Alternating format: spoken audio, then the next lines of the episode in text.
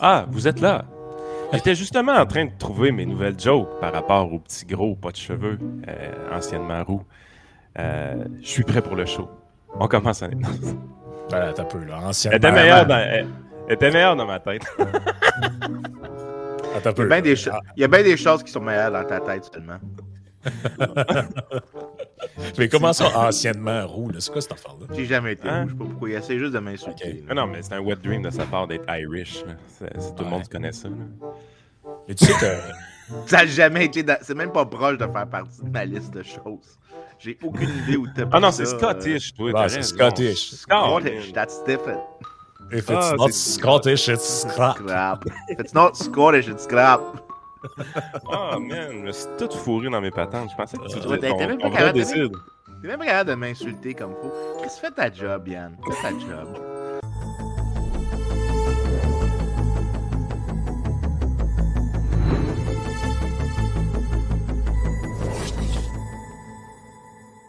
Hey, aujourd'hui, c'est Tu un sais, tu me fais Q&A. penser, tu me fais penser à la scène dans The Departed.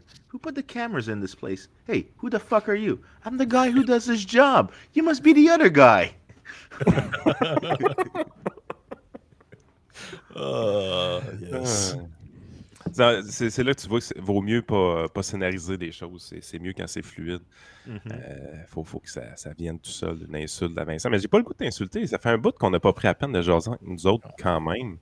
Euh, parce qu'avec euh, M. Couillard, on a été plus tranquille un peu. Là, après ça, j'étais pas là. Après ça, on a skippé la semaine passée. Tu sais, ça fait, un bout qu'on s'est pas vu. Là. Fait que le Ouais, redémar- redémarrage post-temps des fêtes n'a pas été nécessairement facile. Il y a eu beaucoup de. de... Ça, a été, ça a été un peu rock'n'roll, mais on devrait, on, devrait, on, devrait, on devrait se donner un petit peu d'affection. Ok, d'accord. Je vais arrêter de. Hey, Q&A aujourd'hui, qu'on va commencer tout de suite parce qu'il y a une tonne de questions encore. Euh, même si on, a- on l'a annoncé dernière minute à nos Patreon, là, les, questions sont rentrées à tour de bras. Euh, évidemment, tout ce qui entoure les, les- le, le Caribbean Island de Vincent. On, on veut s'informer de ta recherche, comment elle va. Puis, euh, Ouais, c'est ça. Parce que juste pour les, les gens là, qui sont pas sur Patreon, les gens qui sont, euh, qui, qui sont sur Patreon, qui nous écoutent, on le, ben, dans le fond, pose les questions pour toutes les QA qu'on fait. Et ils peuvent poser des questions sérieuses, mais moins sérieuses. Ça, c'est à leur choix. Donc, les questions sérieuses, tout ce qui touche le steak and egg, le Caribbean Island, euh, les restaurants, les films et autres, ça, c'est toutes les questions sérieuses. Puis tout ce qui concerne l'inflation, la monnaie, ça, c'est tout ce qui est frivole. Ouais, d'ailleurs, ça, ça, ça, ça m'in- ça m'intéresse. Là, ça fait un Bien petit joué, bout rendu. Bien joué. fait un petit bout, t'es rendu en Virginie. Là, vous avez eu de la neige en plus cette semaine. C'était assez épeurant. Je veux dire, Oh mon Dieu, on a capoté. Tellement de neige. Mal Mais, Ça, Avez-vous fait, comme en Fran- avez-vous fait comme en France quand il y a genre un millimètre de neige puis la société est paralysée au complet? Tout le monde Ben- va se cacher d'un bunker puis euh, t'as des gens aux nouvelles qui filment le sol puis sont comme tempête nucléaire. euh. Ben, écoute, il y a une raison que les, les villes comme, euh, comme en Virginie ont euh, capotent un peu quand il y a beaucoup de snow. euh, de snow. J'ai entendu Ben, comment je viens de le dire. Il y a beaucoup de neige. Je m'excuse. Euh, les caribous qui écoutent. Là.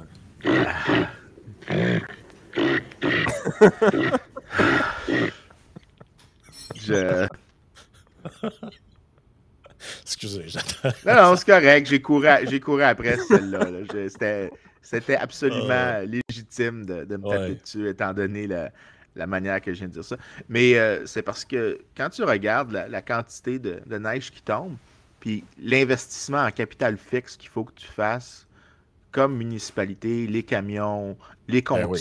Si tu le fais toi-même, c'est les camions, l'équipage, le, la logistique, de, de créer le plan de déneigement, euh, c'est l'enfer. Si tu euh, délègues à une compagnie privée, il faut que tu fasses le contrat, il faut que tu fasses un paquet d'affaires. Euh, Puis il n'y a pas une tonne de compagnies privées qui font ça parce que ça n'arrive pas Ouais, pour 10 fréquemment. cm dans l'année, tu feras pas ça en Virginie. Exactement. Non, non. Fait C'est plus rentable pour toi de dire au pire, on perd une journée par année de productivité Que plutôt de payer. d'inv- Ouais, ouais, c'est ça. Oui, ben oui, exactement. parce que sinon, oui. ça coûterait. Ça serait ridiculement coûteux. Écoute, je pense, si je me souviens bien, je- là, le chiffre, je. Fait que là, tu me coupes en plein milieu de ma question pour Ouais, faire des, des, des, des profs d'économie de toi-même. là. Pour faire des trucs sérieux, ouais. Ouais, c'est ça. habitué- non, hein? j'allais te demander. là, J'allais te demander, as-tu trouvé ton resto préféré en Virginie? Toujours pas. réglé?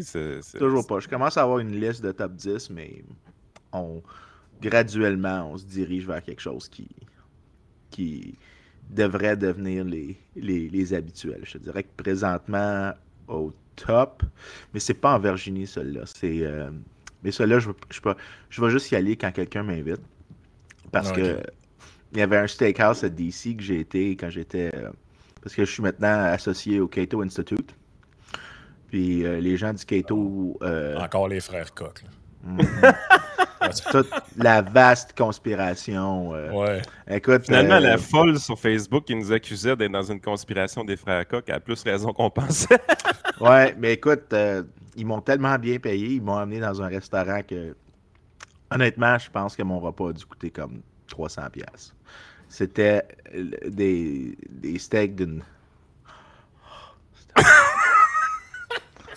Bon, ça, on y reviendra. La section porno du podcast. Ouais, c'est ça.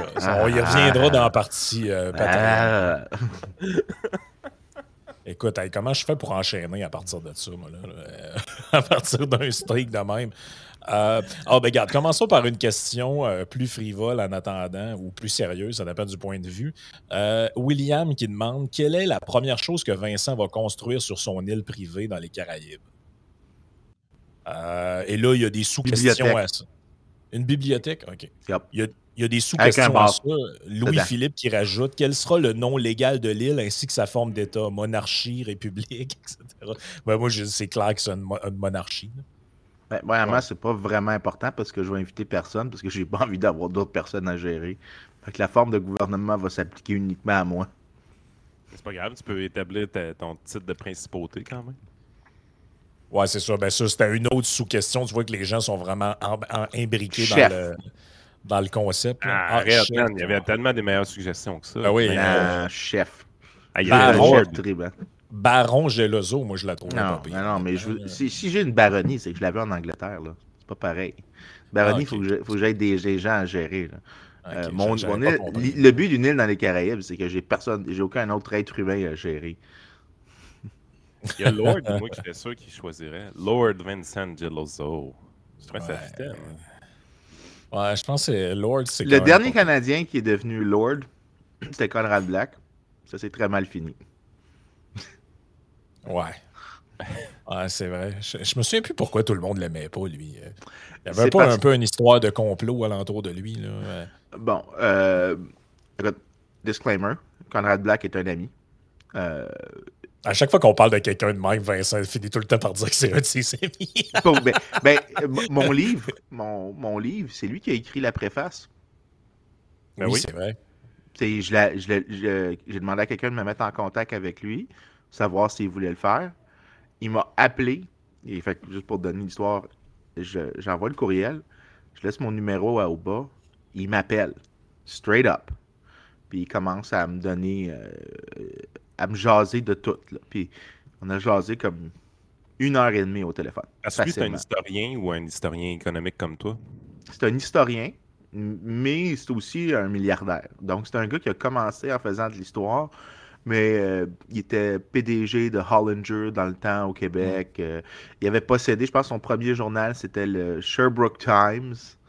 Euh, donc, tu sais, te donné une idée, il a commencé à, c'est donc bien hot comme nom. C'était un, drôle, c'était un, drôle de personnage en termes de la diversité des choses qu'il pouvait faire. Mais là, je ne suis pas un juriste. Donc, ce que je vais dire peut, faire, peut avoir probablement des erreurs dedans. Mais il a été accusé de ce qu'on appelle du mail fraud, qui est euh, lorsqu'il a vendu des parts de son entreprise, apparemment, il n'a pas suivi la loi sur les corporations. Euh, euh, finalement, il a été acquitté de pas mal toutes les charges parce qu'éventuellement, il a été à la Cour suprême. en premier lieu, il a été accusé. Il y avait comme 23 ou 24 chefs d'accusation. Il a été hmm. jugé coupable seulement sur 7. après ça, de prison, je pense. Hein? C'est ça, il a fait un 3 ans de prison. Puis après ça, il y a eu un, il y a eu un compte de plus qui s'est ajouté. Le, le tribunal, il y a eu une vidéo de lui qui est sortie qu'il est allé dans sa maison dans laquelle il n'avait pas le droit d'aller, puis il avait sorti une boîte ou deux boîtes de documents ou quelque chose comme ça, ou plusieurs boîtes, je ne me souviens plus exactement. mais en gros, là, il y a eu une charge d'obstruction de justice, qui était beaucoup plus sérieux. Euh, mais euh, cette charge-là, c'est celle qui a donné le plus gros de sa peine de prison. Parce qu'après ce qui s'est passé quand il était à la Cour suprême, les sept autres sur lesquels il a été jugé coupable, la Cour suprême a dit non, c'était pas legit. Fait qu'au final, il a été coupable uniquement de un truc qui était obstruction de justice. Puis euh, c'était à sa défaveur. Je pense que je sais pas, je, sais pas c'est quoi le détail derrière, qu'est-ce qui s'est passé, mais en gros, c'est ça la raison que les gens laïssent, c'est qu'il est vu comme ayant joué mal le jeu, alors qu'au final, il faisait juste, honnêtement, je, j'ai un, collègue. Mais ces affaires-là d'obstruction de justice, ça, ça, a vraiment une connotation extrêmement négative dans le public et les médias. Écoute, hier soir, j'ai écouté un petit vidéo sur Barry Bonds. Le gars est un joueur de baseball tout simplement fantastique. Puis oui, il y a eu un petit bout de temps où est-ce qu'il a pris des stéroïdes. Tout le monde comprendra ça. Bubblehead.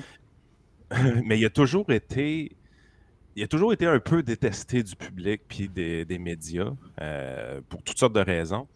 Mais le moment où est-ce qu'il il, s'est parjuré euh, under oath euh, en disant qu'il ne savait pas qu'il prenait des stéroïdes, tout ça, alors qu'en réalité, c'est pas vrai, il savait ce qu'il faisait.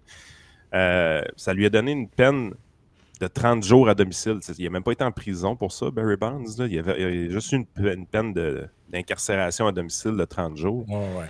Mais le backlash médiatique qui a suivi ça, c'est l'enfer. Alors que d'autres gars ont, pris des stéroïdes aussi, comme Mike McGuire, Sammy Sosa, mais ils n'ont jamais eu le backlash que Barry Bonds a eu parce que lui, justement, il a été sparjuré devant les tribunaux. Puis on dirait que dans le public, cette affaire-là, c'est une accusation qui passe vraiment mal. Ouais, mais je suis d'accord avec ça, mais au final, je ne suis pas assez bon juriste pour comprendre le pourquoi de, ces charges-là, parce que la loi a vraiment l'air complexe à cet égard-là. Pas juste du straightforward. Euh, mais je te dirais qu'au début, quand il a fait ça, j'étais comme un petit peu, je suis ben, écoute, euh, c'est quand même le grand historien du Duplessis au Québec, parce qu'il a, écrit sa, grosse bio de Duplessis. Puis je me suis dit, écoute, juste pour ça, ça vaut la peine. On est devenus amis.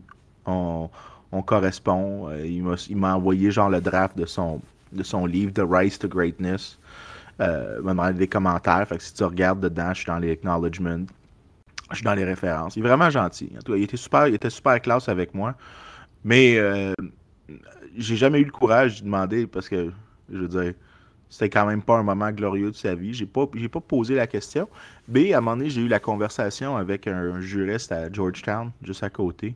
Puis il me dit la, la grosse partie des corporate laws aux États-Unis, il y a toujours une place pour que le gouvernement puisse intervenir pour imposer des charges aux entreprises, justement parce que euh, ça leur donne une sorte de droit de regard presque éternel, puis que c'est conçu comme ça, que c'est pas. Euh, son histoire, il s'appelle John Asness, le gars dont je te parle. Puis euh, il a écrit comme vraiment beaucoup d'articles sur ça. Il est vraiment comme une sommité dans la profession légale. En fait, je pense qu'il y a un des, articles les plus connus dans la profession de droit, c'est euh, The Myth of the Rule of Law, euh, qui est un article super controversé. Le gars, c'est un excellent juriste, mais il expliquait que il y a toujours comme une sorte de marge pour un procureur super actif de se faire du capital politique là-dessus, mais aussi d'avoir disons, des, disons, différentes agences, pas avoir de problème avec des, des prosecutions qui sont un peu frivoles. À la limite, c'est un peu comme moi, mais c'est pas clair à 100% c'est quoi qu'il y a de problématique. Parce que justement, le fédéral retire énormément de revenus de, de ces pénalités-là qui viennent. Est-ce que je pense est-ce que John a raison, je ne le sais pas, mais je te dirais que quand il m'a compté ça, ça a fité avec l'affaire de Black. je me suis dit, eh, au final, au final, tu as le droit aussi dans peu importe, nonobstant des détails de l'affaire, mais dans la vie, euh, ça arrive de faire des erreurs. Puis euh, tu peux, ça invalide pas ce que tu as fait avant dans ta vie, puis ça t'empêche pas de refaire des choses qui ont du sens aussi après.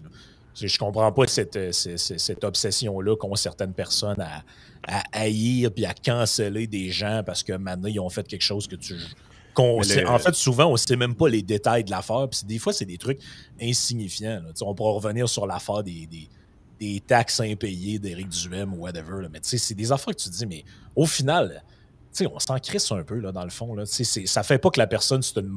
Je comprends que c'est une erreur ou que ça peut même, dans certains cas, être criminel, mais ça fait pas nécessairement que la personne, tout ce qu'elle a fait dans sa vie, c'est mauvais. Puis, ben, on a une drôle de relation avec ces affaires-là criminelles parce que on est souvent sous l'impression que des crimes de col blanc qui impliquent euh, fraude ou des choses comme ça, euh, comme ça, c'est fait par un peu des riches, si on veut, souvent, des, crimes de col blanc. Les gens sont comme extrêmement intransigeants avec ça. Mais un DUI, qui est un crime au sens de la loi, tu as, vraiment euh, driving under the influence. Il y a des gens qui vont avoir des DUI, ils vont faire un petit peu de prison pour ça, puis ils peuvent continuer leur vie après comme si rien n'était. Ben, regarde, moi, je vais te donner un exemple avant de passer à, la prochaine question pour pas trop qu'on s'écarte. Mais moi, je trouve ça. moi, je trouve ça surréaliste que, mettons, à mon avis, puis je peux me tromper dans mon évaluation, mais je pense que les gens qui le connaissent détestent plus la personne dont on parlait avant que, mettons, quelqu'un comme André Boisclair. Mais techniquement, ça n'a aucun sens. Ouais. D'un fait, t'as quelqu'un qui a fait une agression avec euh, main armée puis toute la patente. Là. Ouais, mais. Écoute, je tu comprends ce que je veux dire? Là? Ça n'a comme... ça pas de sens. Là. Puis l'autre, dans le fond, je suis honnêtement, je suis même pas au courant de l'histoire. Fait que je, je, peux pas juger, mais ce que je veux dire, c'est que ça, c'est. Tu as le droit aussi dans la vie d'avoir une pause où tu as fait des erreurs ou, que, ou même euh, tu as, eu une erreur de jugement. ben en fait, je, je le sais. Dans, le cas de Black, je ne vais pas me prononcer parce que je le sais pas. Pour vrai, je suis pas capable de comprendre le droit là-dessus. Mais par contre, genre, je vais te donner un exemple que je pense qui est plus clair. Martha Stewart qui, elle, a été accusée de délit d'initié lors d'une transaction. Le crime parfait de, col blanc. C'est le crime parfait de col blanc.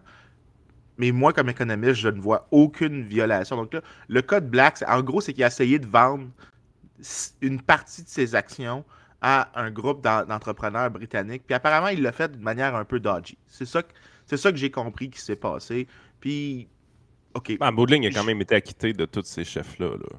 Ouais, pas mal. Le, le, gros, là, c'est comme. Je pense au final, en fait, j'ai trouvé le chiffre, c'est 3 des 24 comptes, je pense, quelque chose comme ça. Seulement 3 qui a été jugé coupable, plus obstruction of justice. Mais après ça, les 3 autres sont morts. Il n'y a pas vraiment de victimes là-dedans. Fait que sa, grosse erreur réellement, c'est l'obstruction of justice. Oui. Puis ça, ça joue. Ça, il n'y a aucune excuse pour lui. Puis, je veux dire, c'est pas à sa faveur. Euh, mais, mais ceci dit, euh, dans les crimes de col blanc, le délit d'initié, c'est celui que je suis prêt à dire que toute personne qui est en prison pour délit d'initié, comme toute personne qui est en prison, je pense, pour avoir vendu de la drogue de manière non violente, devrait être libérée, puis leur dossier expunge, je ne sais pas c'est quoi en, français. Mais le, délit d'initié, c'est une chose excessivement efficace, d'une part, parce que ça, réduit les risques de firmes qui font de la, de la vraie fraude, donc genre des schèmes de Ponzi ou euh, de, la non-divulgation de, rapports financiers, de la cachée de l'information, euh, parce que la personne peut faire un profit à divulguer de l'information, à la vendre à une tierce partie, ou elle-même à faire du leverage sur les marchés financiers en faisant des shorts. Donc, au final, tu réduis les chances de fraude, tu réduis le, délai avant qu'on en découvre une. Euh, tu as aussi le fait que ça fait fonctionner les marchés financiers mieux. Tout en fond, ce que tu es en train de dire, c'est que si on laissait les, initiés trader euh, comme ils veulent les titres de leur portefeuille, ils nous enverraient aux investisseurs une meilleure information que les documents qu'ils publient via la SEC. Parce que tout ce qu'on aurait à faire, c'est. Parce qu'évidemment, si les initiés transigent, tout ce qu'on veut savoir, c'est on veut savoir quand ils transigent, évidemment. Ça, ça l'aiderait le public. Donc, quand on voit le président de l'entreprise se mettre à acheter beaucoup d'actions, ben là, on se dirait, crème, il se passe de quoi dans cette compagnie-là? Puis au contraire, si on verrait le président de l'entreprise être en train de shorter sa propre action, tu dirais, à ta peu, il, s'en vient quelque chose de grave. Le, marché a une, information plus rapide en temps réel sur ce qui s'en vient dans l'entreprise. Yann, je, je, fais un glissement vers une question qui nous permet de rester dans ce sujet-là. Parce qu'il y a quelqu'un qui demande sur Patreon euh, si on avait cinq livres ou cinq économistes, mettons, qu'on devait absolument lire, ce serait qui que vous, vous nommeriez? Puis là, j'ai comme pensé à justement ce que Pierre Lemieux a écrit sur le, le, sur le délit d'initié. Puis j'étais pas mal sûr que c'était un livre que soit Yann ou Vincent allait. Euh, Mais là, quand, on dit quand on dit cinq livres, y a-t-il un sujet comme particulier que... Non, mais mettons cinq livres d'économie que tu tu aurais tendance à suggérer ou que, mettons, pour toi, euh, sont des musts ou, mettons, qui t'ont qui t'ont marqué ou qui, euh, je sais pas, okay. là, j'extrapole sa question là, pour te donner un... OK, ben, je vais enlever, regarde, je vais, je, vais, je, vais, je, vais, je vais imposer une restriction, puis je vais ajouter quelque chose qui me fait plaisir. La restriction, c'est que je ne vais pas, pas proposer des livres techniques. Fait que ça, il y a des livres oh, qui m'ont ouais. vraiment influencé, mais qui sont vraiment beaucoup, beaucoup, beaucoup, beaucoup techniques, mais ils ont beaucoup influencé ma philosophie. Euh, puis je vais prendre des livres, par contre, qui sont peut-être plus importants en termes de comment ils ont changé ma conception du monde. L'apologie des sorcières modernes de Pierre Lemieux, mm -hmm. de loin. De loin. Fait que là, là je vais aussi mettre la condition que c'est en français. Fait que en, ou, ou qui a été traduit en français.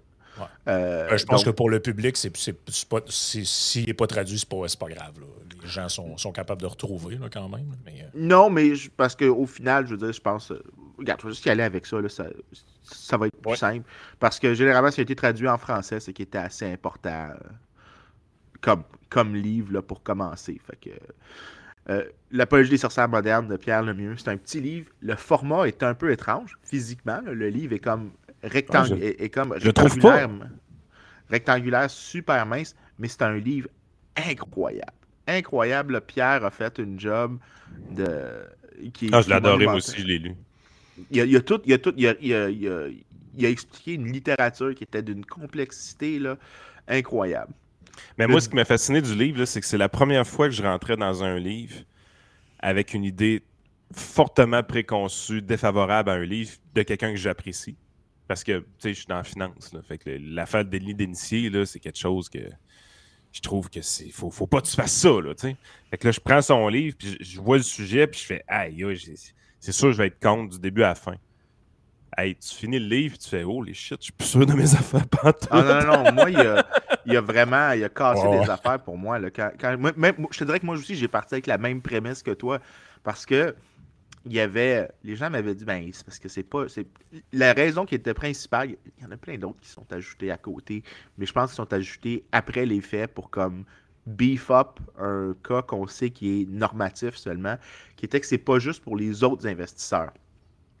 Mais si tu acceptes, dès que tu acceptes la prémisse de ce qu'on appelle l'hypothèse des marchés efficients, que dès que quelqu'un fait une action, elle divulge l'information pour les autres. Donc, juste, juste en regardant les titres qui sont trade, qui sont mis en échange sur la bourse au quotidien ou sur les marchés de future, les volumes, la fréquence vont être suffisants pour te dire s'il y a quelque chose qui se passe. Et tu n'as pas besoin de plus que ça, parce que dès que ça, se passe, tout le monde va se coller. Fait si tu es le, premier à, à, te déplacer, tu vas peut-être avoir un bénéfice, mais il va être rapidement dilué par le fait que, en commettant une action toi-même, tu divulges l'information pour d'autres personnes. Divulgue. Divulgue, excuse-moi. Je... si tu vois, je travaille vraiment en anglais, français dans ma tête. Mais c'est parce que tout mon langage technique est en anglais. C'est ça vraiment le problème de, de ben ma ouais. job. Mais un, un, un exemple de ça qui est, qui est vraiment super parlant, euh, quand tu regardes dans, euh, dans l'histoire des, des, des, transactions financières, euh, les futures, OK? En fait, non, j'en ai un meilleur que ça. dans les années 50, les États-Unis essaient de faire la bombe à hydrogène. Et il y a un économiste qui s'appelle Armin Alchin qui travaille dans le temps au RAND Corporation. Puis le RAND Corporation, c'est un groupe d'économistes qui font tant des choses pour le secteur privé, mais aussi pour le gouvernement en défense. C'est là, par exemple, dans le film genre A Beautiful Mind avec John ouais. Nash.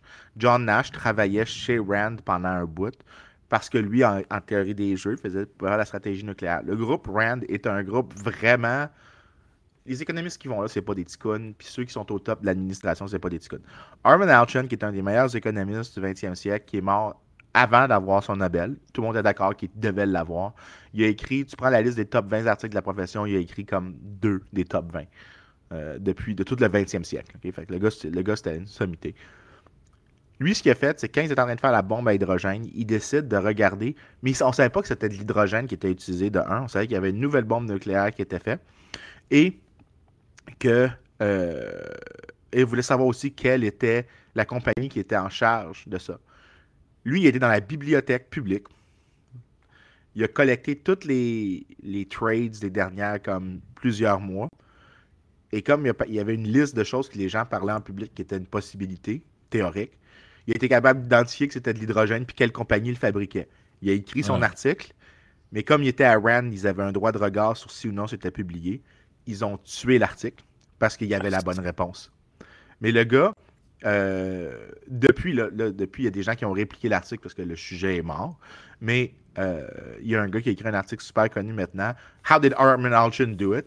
Puis il montre qu'en fait, avec des méthodes super simples, parce que tu as l'hypothèse de l'efficience des marchés, tu peux le découvrir assez facilement, même si tu es un ticoun dans une bibliothèque.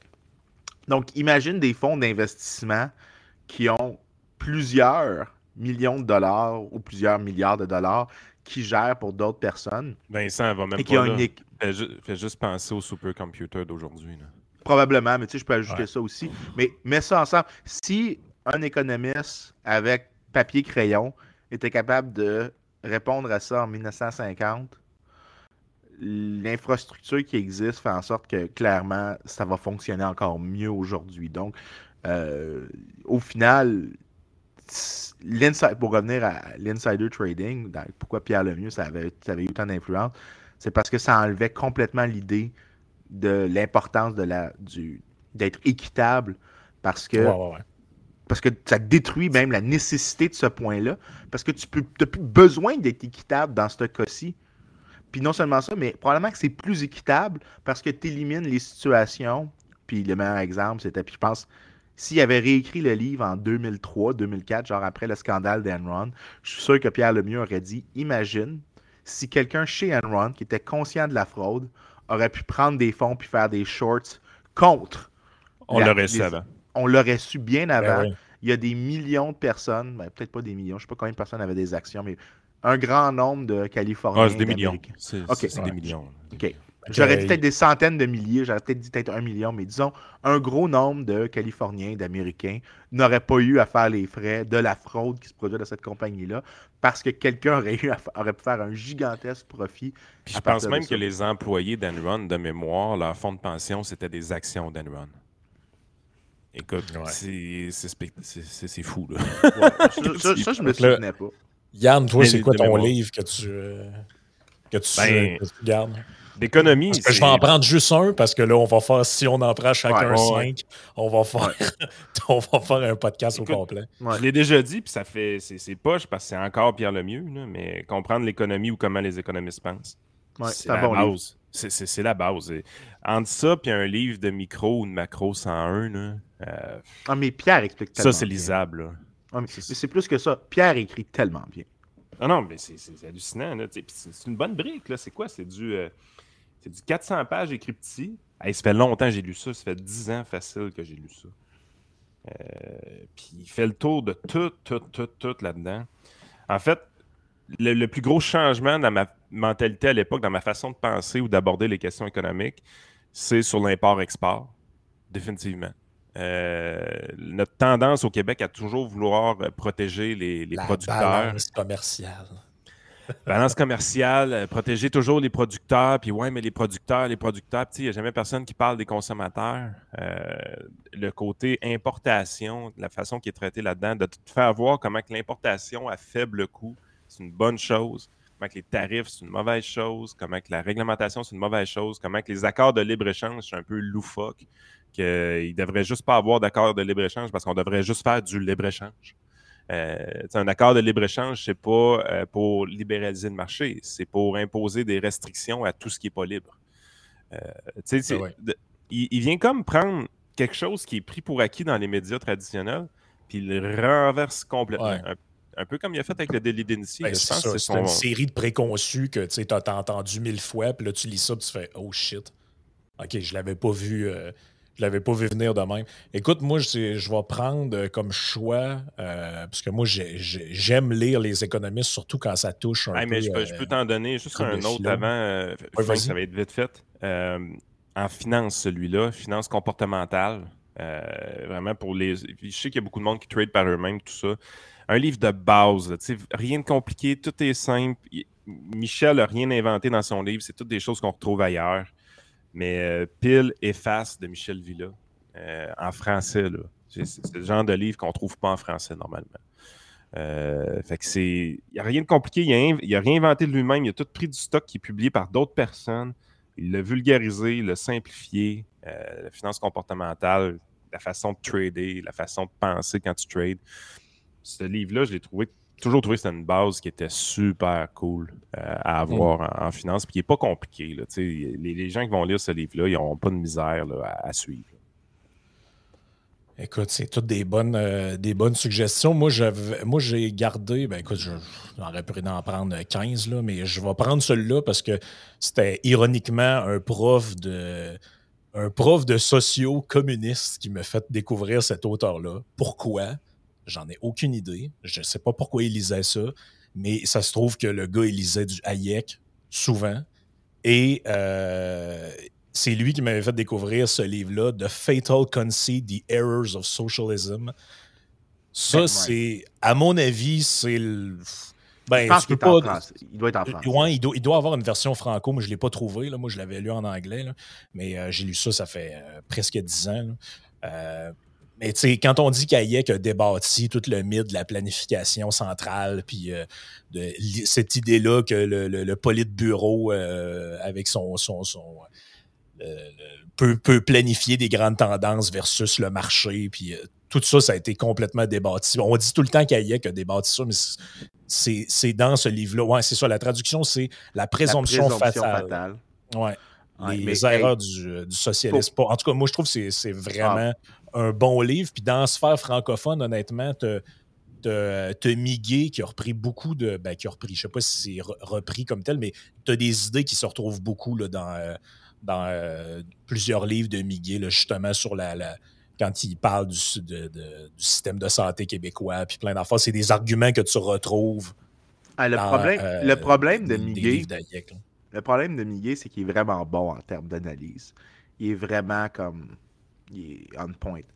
Le problème, c'est qu'il écrit comme un économiste. Puis la plupart des économistes écrivent de manière très, très, très difficile à lire. Même si, ouais, c'est ah, pas. moi, j'ai, ben, peut-être, j'ai pas tout lu son œuvre, of course, là, mais euh, il y a, le dernier que j'ai lu, c'était le, le déclin. Euh, genre le déclin tranquille. trop, étatisme, Étatisme, et déclin du Québec, quelque chose comme ça. Mais j'ai trouvé que c'était quand même bien écrit, honnêtement. Mais c'est sûr que quand tu es habitué de lire des trucs de philo, pour toi, tout est exactement ça. C'est exactement ça que je m'en allais te dire. Tu t'es vraiment, vraiment pas vraiment pas la personne représentative dans l'échantillon. Je m'excuse, mais. non, non, c'est sûr. J'avoue Je t'aime bien, Frank. En le, disant, j'étais comme moi. C'est sûr que comparé à Kant, c'est quasiment un poème. Mais, euh, mais en effet. Mais pour revenir, la présomption fatale, moi, ce que je me souviens de la phrase magique, c'était. Euh, Hayek, euh, euh, il disait. Ça, ça a vraiment. Cette passage-là, je le sais en anglais, mais pas en français. C'est. there are two orders in society, the macro and the macro. The macro being formal institutions, those that government do. Puis les micro, ceux qui sont les, les petites institutions, la famille, les choses comme ça. Si tu donnes trop de place à aux institutions macro, tu vas étouffer les institutions micro. Si tu donnes trop de place aux institutions micro, les institutions macro vont s'effondrer. Euh, puis dans ça, il y avait vraiment la conception claire de ce qu'est le libéralisme. Mhm. Que tu as un rôle pour un État. Il est difficile de savoir exactement c'est quoi le sweet spot, mais il existe quand même. Et voici la raison pour laquelle il existe. C'est pas juste l'idée que tu maximises la croissance économique, c'est que c'est un équilibre entre les différents arrangements de la société, que si tu vas au-delà de l'un ou en deux cas de, l'autre, tu vas détruire la société d'une manière ou de l'autre. Mais ça revient un peu à un argument qu'on disait cette semaine, tu sais, quand on a parlé de productivité, Frank, là, euh, comment que les, les Français, tu sais, oui, euh, on est dans une position où est-ce que les Français ont une fonction publique qui est gigantesque, puis la taille de l'État dans le PIB, c'est comme quasiment 60-62% mais avec un taux de productivité quand même assez supérieur à ce qu'on voit au Québec ou au Canada. Euh, fait que, tu sais, le point où est-ce que ben, je ne dirais pas d'équilibre parce que je ne pense pas que plus d'États est souhaitable, évidemment, mais si on voulait avoir l'État français au Québec, on ne serait juste pas capable. Euh, on n'a jamais la productivité pour être capable de supporter ça dans le secteur privé. Alors que les Français peuvent se permettre peut-être de grimper ça à 62% du PIB parce qu'il y a une productivité justement dans, leur économie. Tu sais, c'est des affaires, je pense, qui sont variables de, place en place. Je pense que le plus, gros défaut qu'on a en économie, c'est de sursimplifier souvent. C'est d'essayer de faire un modèle simpliste pour expliquer quelque chose. Donc, on met une ou deux variables dans le modèle, alors qu'en réalité, c'est réellement multifactoriel puis très large. Ouais. Mais, euh, tu sais, c'est il y, a une taille optimale ou une taille à ne pas dépasser. Je dirais pas optimale parce que c'est pas le bon mot. Il y a une taille à ne pas dépasser. optimal, c'est le bon mot, je pense. que. Oui, mais la taille optimale est beaucoup plus faible que la taille maximale qu'un État peut euh, avoir avant de commencer à nuire. Mais optimal, optimal pour les gens qui. Parce qu'il y a un concept derrière optimum pour l'expliquer aux gens. Quand les gens utilisent ça, j'ai entendu à un moment donné un journaliste dire optimal, puis ce qu'il voulait dire, c'était comme on va optimiser en maximisant le plus. Non quand tu dis optimal, c'est que tu maximises quelque chose. Ça veut dire que dans une fonction, il y a comme un, il y a comme un point qui est un sweet spot. Tu dois t'imaginer une courbe qui fait une sorte de U.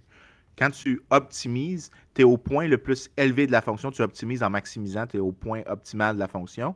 Si c'est une fonction qui est en U, un vrai U, pas un U inversé, tu optimises en minimisant au bas de la fonction. Ce que, ce que je voulais dire, dans le fond, quand, je parlais d'optimiser, c'est comme, mettons, tu as 20 la taille de l'État dans l'économie, c'est 20% par exemple. Ben, c'est là que tu optimises la croissance économique. Exactement. C'est là que tu as le plus haut taux de croissance. Si la taille de l'État est à 45% par exemple, disons, ben, c'est là que tu commences à nuire à l'économie. Donc, c'est le point maximal où est-ce qu'il faut que tu ailles avant de commencer à être contre-productif.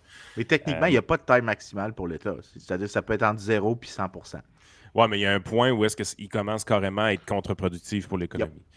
Euh, fait que, tu sais, normalement, je pense que tout le monde souhaiterait que la taille de l'État soit au point optimal, parce que je pense que 0%, c'est pas intelligent, parce qu'on se ramasse dans une économie qui est quand même chaotique. Euh, fait que l'optimal est probablement quelque part, je dirais, autour de 20%, par exemple. Je vais, juste, euh, faire, je vais juste faire une nuance, là. Euh, moi, je, un de mes articles qui est le plus connu, c'est dans lequel je dis que, en théorie, il n'existe aucun point optimal pour l'État.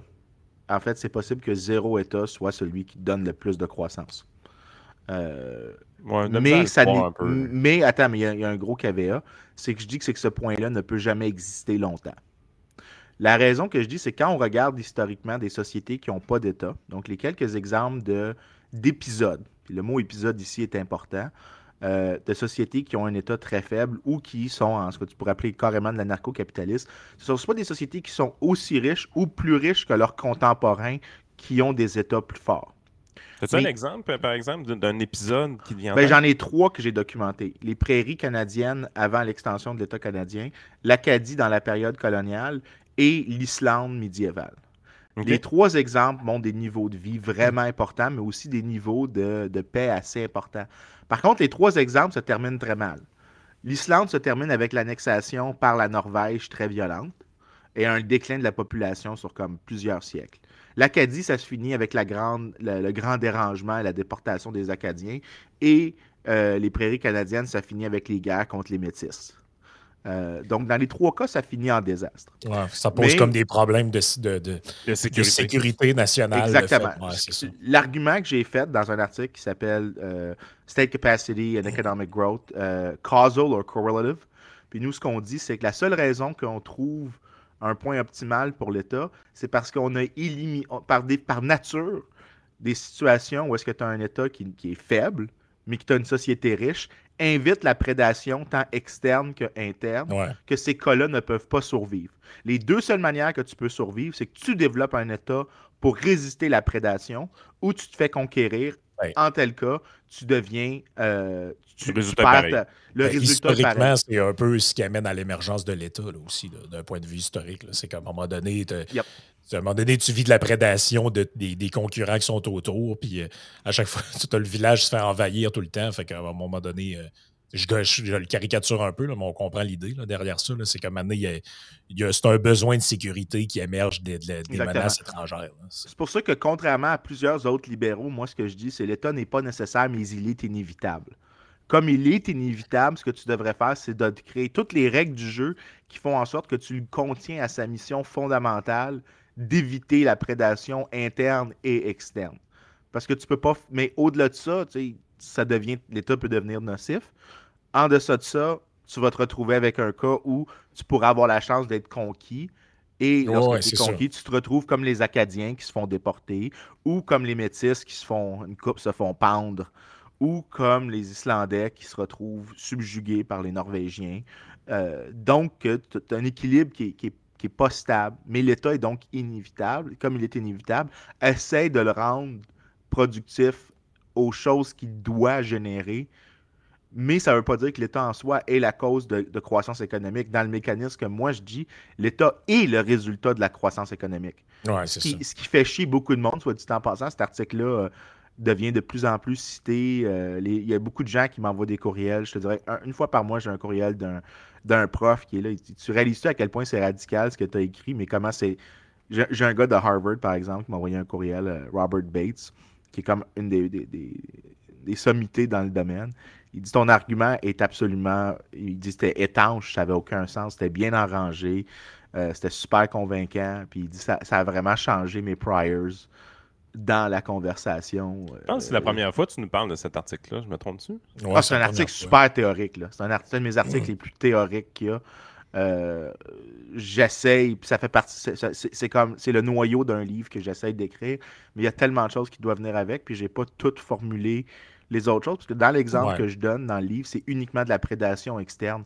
Ça explique pas, parce qu'il y a quand même, à partir de ça, il y a comme plein de questions qui émergent. C'est, OK, qu'est-ce qui se passe si tu es conquis? Est-ce que, en moyenne, c'est quoi qui se passe à ces sociétés-là? Mais il y en a aussi qui ont développé des États. L'Angleterre est un bon exemple. L'Angleterre avait un État super faible dans la période médiévale. De tous les endroits qui avaient des États, c'était le plus faible.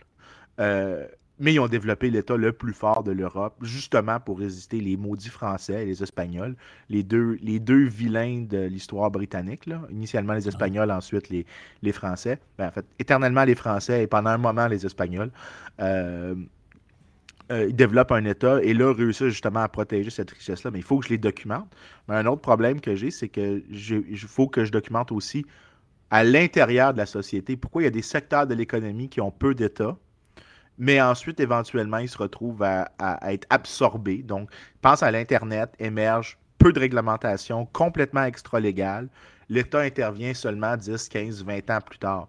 Euh, est-ce que ça fit dans mon modèle, ça, ou est-ce que ça fonctionne uniquement pour l'externe ou l'invasion? Il y a plein de choses qu'il faut que je finisse de tisser pour voir si puis je ne sais pas encore ce que je pense exactement. Ça, c'est euh, un argument que j'ai lu dans le livre, le Politically Incorrect Guide to Socialism, là, de, ton ami là, que, je t'ai parlé l'autre fois. Il amène un argument, puis il m'a vraiment fait rire d'une certaine façon. Il disait Réalisez-vous que le système de public schools aux États-Unis est plus soviétisé que l'agriculture en Union soviétique pendant le communisme? Sais, là, il, il, fait un peu la, la démonstration rapide là, parce que c'est très abrégé, mais il dit il restait plus de privés dans l'agriculture en Union soviétique pendant le communisme que euh, présentement dans le système scolaire. Puis il dit, c'est pour ça qu'à un moment donné, oui, on, dit que le socialisme, c'est mal, puis on veut pas ça. Puis on a l'impression qu'on vit dans une grande terre libre et capitaliste aux États-Unis. Mais il dit, la réalité, c'est que quand tu regardes secteur par secteur, il y a des secteurs qui sont complètement soviétisés dans notre façon de travailler. Mm-hmm. Et souvent, ces secteurs-là sont complètement dysfonctionnels. Euh, quand, tu y penses réellement. Puis il dit, un, des exemples m'a fait rire, mais j'ai dit, tabarouette, c'est fascinant. Il dit, tu sais, à un moment donné, les profs dans les écoles, tu les payes en fonction des grades des étudiants. Qu'est-ce qu'ils font? Ils baissent la difficulté des examens. Après ça, tu les payes en fonction du nombre d'enfants qui vont avoir euh, des difficultés dans leur classe, donc les Special Needs Kids. Qu'est-ce qu'ils font? Ben, soudainement, il y a plus de diagnostics qui se font pour des Special Needs Kids euh, quelques années après. Ah. Il, y avait un système pareil en Russie qui se passait au niveau des travailleurs d'usine. Il dit le, travailleur le directeur de l'usine était euh, payé selon des barèmes de performance à un moment donné, on s'est mis à compter le nombre de clous qui sortaient de son usine parce qu'il fabriquait des clous. Fait qu'il était payé en fonction du nombre de clous qu'il allait faire. Qu'est-ce qu'ils ont fait? Ils se sont mis à faire des petites crises de clous de finition. Euh, peu importe ce que le marché avait besoin, on fabriquait des clous de finition parce qu'on le contrôle de qualité, euh, le contrôle de qualité ne devait pas être terrible. Hein. Non, c'est ça. Fait qu'ils ont inondé le marché de clous de finition parce qu'ils étaient payés en fonction du nombre. Là, après ça, les planificateurs centraux se sont dit non, non, non, non, ça ne marche pas, ça. Euh, fait que là, comment on fait pour contrer la réponse du directeur d'usine? Ben, on va le payer en fonction euh, du tonnage. ça va être mieux comme ça. Il ne pourra plus crosser le système. Qu'est-ce qui arrive? Il vire sa, sa shop de bord. Qu'est-ce qu'il fait? Il se met à produire des Christy de gros clous parce que c'était plus rapide pour produire du gros tonnage. Fait que là, il inonde le marché de clous de gigantesques d'un pied de long. En aucun cas sont capables de matcher la demande réelle de qu'est-ce que le marché a besoin des clous en, Russie ou ben, en Union soviétique à cette époque-là, parce que le planificateur central essaie de donner des incitatifs pour augmenter la production, mais il n'est jamais capable de donner le bon incitatif pour correspondre à ce que le marché a réellement besoin. Parce qu'il n'y a plus de prix disponible euh, dans, le calcul. Fait que, ce bout-là du livre m'a vraiment fait voir les choses d'une manière différente. Puis à un moment donné, tu es là, tu dis, on trouve tout le temps ça exagéré de dire, ah, ça c'est. Ça, c'est des communistes, des socialistes, tout ça. Dire ça en Amérique du Nord, c'est un peu weird, mais dans certains secteurs économiques, tu peux le mm. dire quasiment. Ben, l'argument que tu viens de donner, c'est un peu le, même argument que donne Hayek aussi, puis Miguel dans un, dans un autre ordre d'idée, mais c'est que justement, peu importe l'intelligence, des gens qui sont autour de la table, c'est pas important. Parce que souvent, les gens de gauche radicale, l'idée qu'ils ont, c'est ben, si tu mets les bonnes personnes puis des gens fucking brillants, fait que là, tu as un gouvernement, tout le monde a 140 de QI autour de la table, puis euh, mettons le gouvernement idéal. Tout le monde est des génies, puis tout le monde prend des bonnes décisions, mais tu jamais capable, même avec des gens brillants, de battre le marché. Parce que personne ne peut anticiper tous les comportements qui vont émerger à cause des affaires que tu vas mettre. Fait que là, tu mets des exigences de l'avant. Puis là, toi, tu dis, OK, ben là, les gens, si je fais ça, ils vont peut-être faire ça. Ils vont peut-être faire ça. Ils vont peut-être faire ça. Puis maintenant, il y a un truc que tu n'as pas pensé parce que parce que tu ne peux pas penser à toutes ces affaires-là. C'est impossible. Personne ne peut battre le marché, en fait. Je, veux juste souligner un exemple d'affaire de l'intelligence. J'ai toujours aimé ça quand les gens disent ah, on a juste besoin de dirigeants qui sont plus intelligents.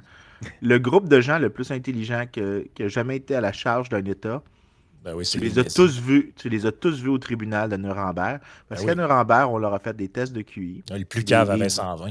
Le plus cave avait 120. Ce qui veut dire qu'il était à peu près deux écarts types au-dessus de la moyenne, si je ne me trompe pas. C'est gigantesque. Ça veut dire que tu les places dans le top 5% de la population en termes d'intelligence. Mais, un, moralement, c'était atroce. Mais euh, économiquement, c'était aussi un désastre. C'était pas des bons planificateurs. Tu regardes les détails de comment ils géraient le, plan, le, four-year plan, parce qu'il fallait pas l'appeler le plan de 5 ans, parce que ça, c'était Staline. ça, c'était Il y avait le four-year plan. Euh, puis c'était, c'était, un désastre. C'était, même dans la période de paix, c'était un désastre. c'était incroyable comment c'était, l'Allemagne était rendue. Il y a un livre vraiment bon qui s'appelle The Vampire Economy qui explique vraiment l'économie sous le nazisme. Puis c'est vraiment, t'étais là comme, ah oh, ouais, c'est vraiment. mais ça, c'est une question qui nous revient souvent, euh, Vincent. Pourquoi une économie planifiée comme la Russie, qui était sur des plans de 5 ans, est appelée du communisme de gauche, puis une économie planifiée sous des plans de 4 ans, sous Hitler, est appelée de l'autoritarisme de droite? Pourquoi c'est comme ça, sérieusement? Moi, ben, regarde, moi, je vais te donner mon explication. C'est que, la, seule, que la seule dimension qui est importante pour les gens qui classifient ça est l'aspect identitaire et racial. L'aspect économique les intéresse pas tant que ça. Fait que, ce qu'ils retiennent de cet épisode-là de l'histoire, c'est les camps de concentration, le génocide, ce qui est la partie importante, on s'entend. Mais, mais, mettons qu'on parle d'économie pure, euh, il n'y a absolument rien. Si dans ta tête, droite égale libéralisme économique, il n'y a absolument rien, rien, rien, rien de droite. Écoute, ils ont nationalisé des pans entiers de l'économie. Ils étaient même rendus à, aller expliquer aux concessionnaires automobiles quel type de char ils devaient faire. Oh oui, c'était pas. L'Allemagne nazie, c'est une économie planifiée de la même manière que l'URSS l'est. Puis non seulement ça, mais j'ai jamais trop compris pourquoi les camps de concentration en Allemagne étaient vus comme moins pires que ceux de l'URSS. Je m'excuse, mais les goulags, c'est des camps de concentration. de mort, c'était une forme ben d'extermination génocidaire. Je m'excuse, mais dans ma tête, il n'y a aucune manière de dire qu'on est tellement loin dans l'immoralité que tu peux plus. Tu peux, La principale différence entre les deux, c'est que l'Allemagne, c'était un génocide dans le sens qu'on on visait quelqu'un pour sa race, sa religion. Tandis qu'en Russie, oui, même en Russie, même en Russie, ils ont fait ça avec les Ukrainiens. Ils ont, fait, ça avec les Ukrainiens. Puis la, condition des, la condition des Juifs en Russie, je veux dire, pourquoi il y a mais pourquoi il y a autant de gens en ben Israël qui ont des prénoms à consonance russe, c'est qu'ils ont été chassés de la Russie? Oui, mais il y a aussi l'exemple de euh, Staline, un peu avant de mourir, avait fait euh, la purge des médecins juifs. Donc, il avait ciblé un paquet de médecins en URSS qui étaient généralement des juifs. Et ils les avaient ciblés parce que il pensait qu'il avait, y avait un complot contre lui, qu'eux allaient justement essayer de l'assassiner. Et euh, c'est une des raisons d'ailleurs qu'il n'y a personne qui a voulu s'occuper de lui pendant qu'il était en train de mourir à la fin, parce que tous les médecins avaient peur de lui. Euh, mais la persécution qui a été faite des médecins, je veux dire, un régime, puis ça, les gens doivent arrêter. On a déjà eu cette conversation-là. Arrêtez d'essayer de classifier des régimes dictatoriaux comme pire ou moins pire que l'autre. Dès que tu as franchi une certaine ligne, là, vous êtes tous dans la même catégorie, parce que à ce point-ci, ça vaut plus la peine. L'exercice est d'une futilité absolue. Pas de la gauche, pas de la droite, c'est des hassles. Ben, c'est du totalitarisme, en fait. C'est ça, ça la, Exactement. mais, mais la raison que je dis ça, c'est que c'est de la perspective d'un libéral. parce que tu peux avoir plusieurs manières de couper la. Puis on a déjà dit, tu as plusieurs manières de que tu coupes le discours. Si tu es un conservateur, tu vois tout comme une opposition entre civilisation puis barbarisme. Si tu es de gauche, tu vois tout entre oppresseur et opprimé. Et si tu es libéral, toi, ce que tu vois, c'est la différence entre association volontaire et coercition. Euh, si tu vois ça de même, il n'y a aucune manière de distinguer l'URSS de, euh, l'Allemagne nazie. C'est deux, deux sociétés qui utilisent la coercition constamment. La motivation derrière n'est pas du tout euh, elle est purement accessoire, dans le sens que c'est uniquement l'outil que la personne qui a le pouvoir se sert pour pouvoir violenter la population pour des raisons, pour justifier la violence qu'il produit, euh, pour justement lui s'enrichir ou obtenir les choses que lui désire. C'est purement instrumental, surtout si tu es libéral, tu as une vision du droit naturel que l'être humain a des droits qui lui précèdent l'existence de l'État et l'État ne fait que les reconnaître. Il ne, peut pas, il ne peut pas les créer. L'État ne crée pas des droits. Il reconnaît les droits naturels que tu as. Et nous, ce qu'on voit quand même libéraux, quand tu regardes différents régimes dictatoriaux, c'est qu'ils ont tous décidé, ils ont juste tous décidé de nier les droits naturels de l'être humain et la motivation devient purement accessoire. Après ça, tu dis Oh, je l'ai fait parce que les autres, ils étaient méchants, puis eux, je les aime pas, puis eux, ils font partie d'un complot, puis eux, eux, ils sont pas pareils comme nous, puis eux, ils sont pas parfaitement euh, dédiés au communisme pur. Ben, non, non, vous êtes tous des sacs à merde. Point barre. La discussion s'arrête ici. Vous êtes tous, vous avez tous décidé de faire mal. Quand tu, une des, une, je pense pour, pour clore là-dessus, un des d'autres points qui pourrait être soulevé sur pourquoi les gens euh, en général voient ça comme deux extrêmes opposés, c'est que les deux se sont fait la guerre énormément. Donc, en Allemagne, en Allemagne les, nazis étaient extrêmement hostiles au communisme, mais pas pour des raisons d'opposition économique, parce que Hitler, c'était un grand libéral, puis il voulait pas de, de, communistes qui gèrent l'économie. C'est qu'il voulait pas avoir la main mise d'un État étranger dans le pays. Donc, en gros, c'est ça la l'affaire, c'est que comme le communisme avait, des vertus, une volonté d'expansion et que partout où des régimes communistes ont été implantés, il était comme redevable à l'Union soviétique, donc à Cuba, un peu partout, s'ils étaient tous connectés à la maison mère, ben les nationalistes allemands, qui partageaient avec eux bien des points sur l'aspect économique, voulaient pas de ça. Donc, c'est pour ça qu'ils leur ont mis des affaires sur le dos. Ils ont foutu le feu dans le Parlement. Ils disaient que c'était les, communistes. Il y avait une concurrence, en fait, entre deux mouvances totalitaires de type Mais en fait, tu, tu me donnes le goût de checker quelque chose. Parce que ce que tu viens de dire, là, ça, ça montre quelque chose de vraiment cool. Le grand livre que. Il y a plusieurs livres sur l'Allemagne nazie que tu peux lire, ceux de Richard Evans ou Ian Kershaw qui sont vraiment bons. Mhm. Mais le premier que j'avais lu, que je me souviens, c'est le grand classique de William L. Shirer, qui est The, Rise and Decline of the Third Reich. Euh, Rise and Fall. Rise and Fall. Qui est comme le grand livre publié, je pense, en 1960-65. C'était comme le premier grand histoire, c'est une, une brique. C'est comme c'est gigantesque.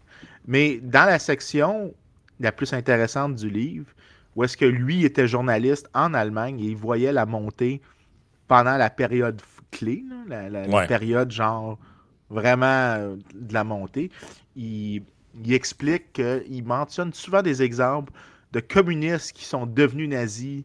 Euh, donc, il y avait beaucoup de transitions entre les deux. Puis je suis en train de chercher présentement. le maître à penser d'Iklas, c'est un communiste. Il, raconte dans. Il raconte dans, Eckhart? Eckhart ou tu parles de l'autre dindon, là, ben, Non, c'est un gars qui s'appelle Gottfried Feder. Il, oui, oui, oui, oui, il raconte dans, quand tu lis le, livre d'Hitler, ça sert pas juste à des débiles euh, néo-nazis, ça sert à apprendre l'histoire. Il raconte dedans qu'il allait à des gens de, de, il allait dans des espèces de cabarets, puis tu avais des conférences de Gottfried Feder. Le gars, il avait écrit un truc qui s'appelait Manifeste pour briser l'usure, un truc de même. Puis c'était un genre de, pamphlet pour la nationalisation des banques, euh, qui avait le, capitalisme est en train de nous mettre en esclavage, ça. Puis Claire raconte qu'il va à ces trucs-là, puis il est complètement obnubilé par euh, ce que raconte Feder. Puis c'est là qu'il dit Je deviens national et socialiste. Donc, c'est un nationaliste allemand qui devient socialiste. Il dit, lui, c'est pour moi qu'il l'invente, c'est écrit dans le livre. le gars, comment tu peux faire après ça pour dire, hey, là, c'est vraiment euh, mettre en opposition socialisme puis, euh, puis nazisme? Je veux dire, tu vois bien qu'il y a une composante commune entre les deux. Exactement. Puis check, en même temps que tu parlais, là, parce que j'ai trouvé l'article Journal of Economic History, je savais que j'avais vu quelque chose là-dessus. Euh, l'article que je te montre, euh, dans l'article, ce qui montre, si tu veux le montrer aux auditeurs, il montre que les, gens, par exemple, qui étaient chômeurs, leur choix, c'était jamais entre les partis de centre, donc les chrétiens démocrates, la centre-gauche, les sociaux-démocrates ou le, les libéraux. C'était mhm. toujours entre les communistes et les nazis. C'était pour eux, c'était les deux choix. Donc, la frange la plus fâchée de l'électorat, c'était celle qui passait entre ce que tu pourrais appeler deux extrêmes. Euh, mais au final, c'était pas c'est pas parce que c'était deux extrêmes qui étaient si différentes, c'est que ces deux extrêmes qui se ressemblaient énormément en nature et en, même en degrés pour les franges les plus frustrées de la population. Euh, même chose en passant quand tu regardes euh, c'est qui les gens, les premiers électeurs du Front National en France. C'était généralement des anciens communistes. La transition entre les anciens communistes vers le Front National dans les années 70-80 pour Jean-Marie Le Pen, généralement des anciens communistes. Les transitions entre les extrêmes sont vraiment faciles.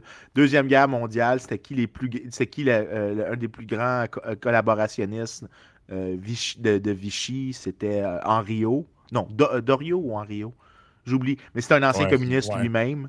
Euh, c'était facile pour les gens de faire les transitions entre ces extrêmes-là, parce qu'au final, les deux, ce qu'ils ont en commun, c'est une haine du libéralisme, une haine de l'idée des droits naturels, une haine de l'idée que les États doivent être contraints et euh, un, mépris vraiment fondamental pour tout ce qui est euh, de tout ce qui est non militariste. Parce que ça, c'est aussi le grand commun de toutes ces sociétés-là. Le militarisme, c'est vu comme une grande chose. Chez les libéraux, l'armée, le, militaire est uniquement une nécessité ben, écoute, pour te protéger, mais il n'y a aucune, il a rien à extoler dans l'armée. Tu dois remercier les gens qui font le service, mais c'est pas, il n'y a pas de vertu dans la chose en soi. C'est un devoir, mais qui n'a pas de vertu. C'est vraiment ça qui est différent pour les libéraux. Fait qu'au final, tout ce qu'un libéral est, un communiste, un nazi, un dictateur vont tous les haïr parce que c'est ben, l'antithèse exacte de qui ils sont. J'ai retrouvé la quote que je parlais avant. juste pour confirmer un peu ce qu'on ce est en train de dire, puis clause là-dessus. Là. Gottfried Feder, c'est un économiste et homme politique, un des premiers membres clés du parti nazi allemand. Il joue un rôle décisif dans la conception hitlérienne de l'économie et devient théoricien économique du parti on s'entend qu'il y a un rôle fondamental dans le développement des idées de la patente. Et Voici la citation dont je parlais, une des citations. On est en 1912. Euh, en fait, on est en 1919 au moment où ça se passe. Hitler, qui est toujours dans l'armée, suit un cours d'économie de Feder en 1919. Et dans son livre, qui est écrit en prison après avoir son coup d'État raté, voici ce qu'il dit. Lorsque j'entendis le premier cours de Feder sur la répudiation de la servitude de l'intérêt du capital, oh je, Je compris immédiatement qu'il devait s'agir ici d'une vérité théorique d'une importance immense pour l'avenir du peuple allemand. La séparation tranchée du capitalisme boursier avec l'économie nationale représentait la possibilité d'entrer en lutte contre l'internationalisation de l'économie allemande, sans toutefois menacer en même temps le combat contre les capitales le fondement d'une économie nationale indépendante. Je voyais beaucoup trop clairement dans le développement de l'Allemagne pour ne point savoir que la lutte la plus difficile la lutte la plus difficile devait être menée non contre des peuples ennemis, mais contre le capital international. la, lutte, la lutte contre la finance internationale et le capital de près est devenu le point le plus important de la lutte de la nation allemande pour son indépendance et sa liberté. Adolf Hitler, Mein Kampf, page 212. Je veux dire, les, hmm. La fusion est, là. là. Ben écoute, le pire, c'est que je suis sûr qu'on pourrait faire un jeu où on donne des, citations entre, disons, Antonio Gramsci et, disons, je pense les grands. T'as Feder, mais t'as aussi genre Eckert en Allemagne. Mhm. T'as euh, euh, Rosenberg, euh, Rosenberg Schmidt. tu peux les prendre. on va en prendre comme les top 5 de chacun des deux bars. Tu obscures le nom de la personne, puis tu les donnes à des gens, puis tu leur demandes d'identifier lequel c'est je te jure que tu pourrais créer la même confusion que quand on a fait. Qui a dit ça, Emmanuel Macron ou Marine Le Pen? Puis qu'au ben, final, tu te retrouves avec zéro taux de, bonne réponse. fait, genre un taux de réponse qui est moins bon que si Ça s'apparente à une marche aléatoire. Non, non, non. C'est pire. Non, parce que si c'est une marche aléatoire, ça veut juste dire que les erreurs sont bien distribuées si tu as un biais, ça veut dire que les erreurs vont être mal distribuées. Et là, tu vas faire moins bien qu'une marche aléatoire, que le hasard aurait mieux répondu que toi. Euh, c'est comme, tu te rappelles, tu as lu Factfulness. Il mm-hmm. disait dans l'exemple, si quand j'ai donné les questions aux singes, les singes ont plus souvent raison que vous. Parce que les singes. Parce que les autres, c'est aléatoire, pas vrai. c'est ça. je me rappelle de ce bout-là. Ah. le prof Caron, il est sur quelque chose depuis deux semaines, puis euh, il y a une bonne base euh, dans, la tangente qu'il prend. Puis je, me, je voulais qu'on la regarde un peu avec toi. Ben, euh, écoute, Yann, euh, ça fait une heure, fait qu'on on continue ça pour la, partie Patreon, étant ah. donné que tu dois partir là, éventuellement dans, 25 minutes, incessamment. donc, les gens qui veulent continuer la discussion avec nous autres, ben, rendez-vous sur patreon.com slash puis on continue de prendre des questions puis de discuter.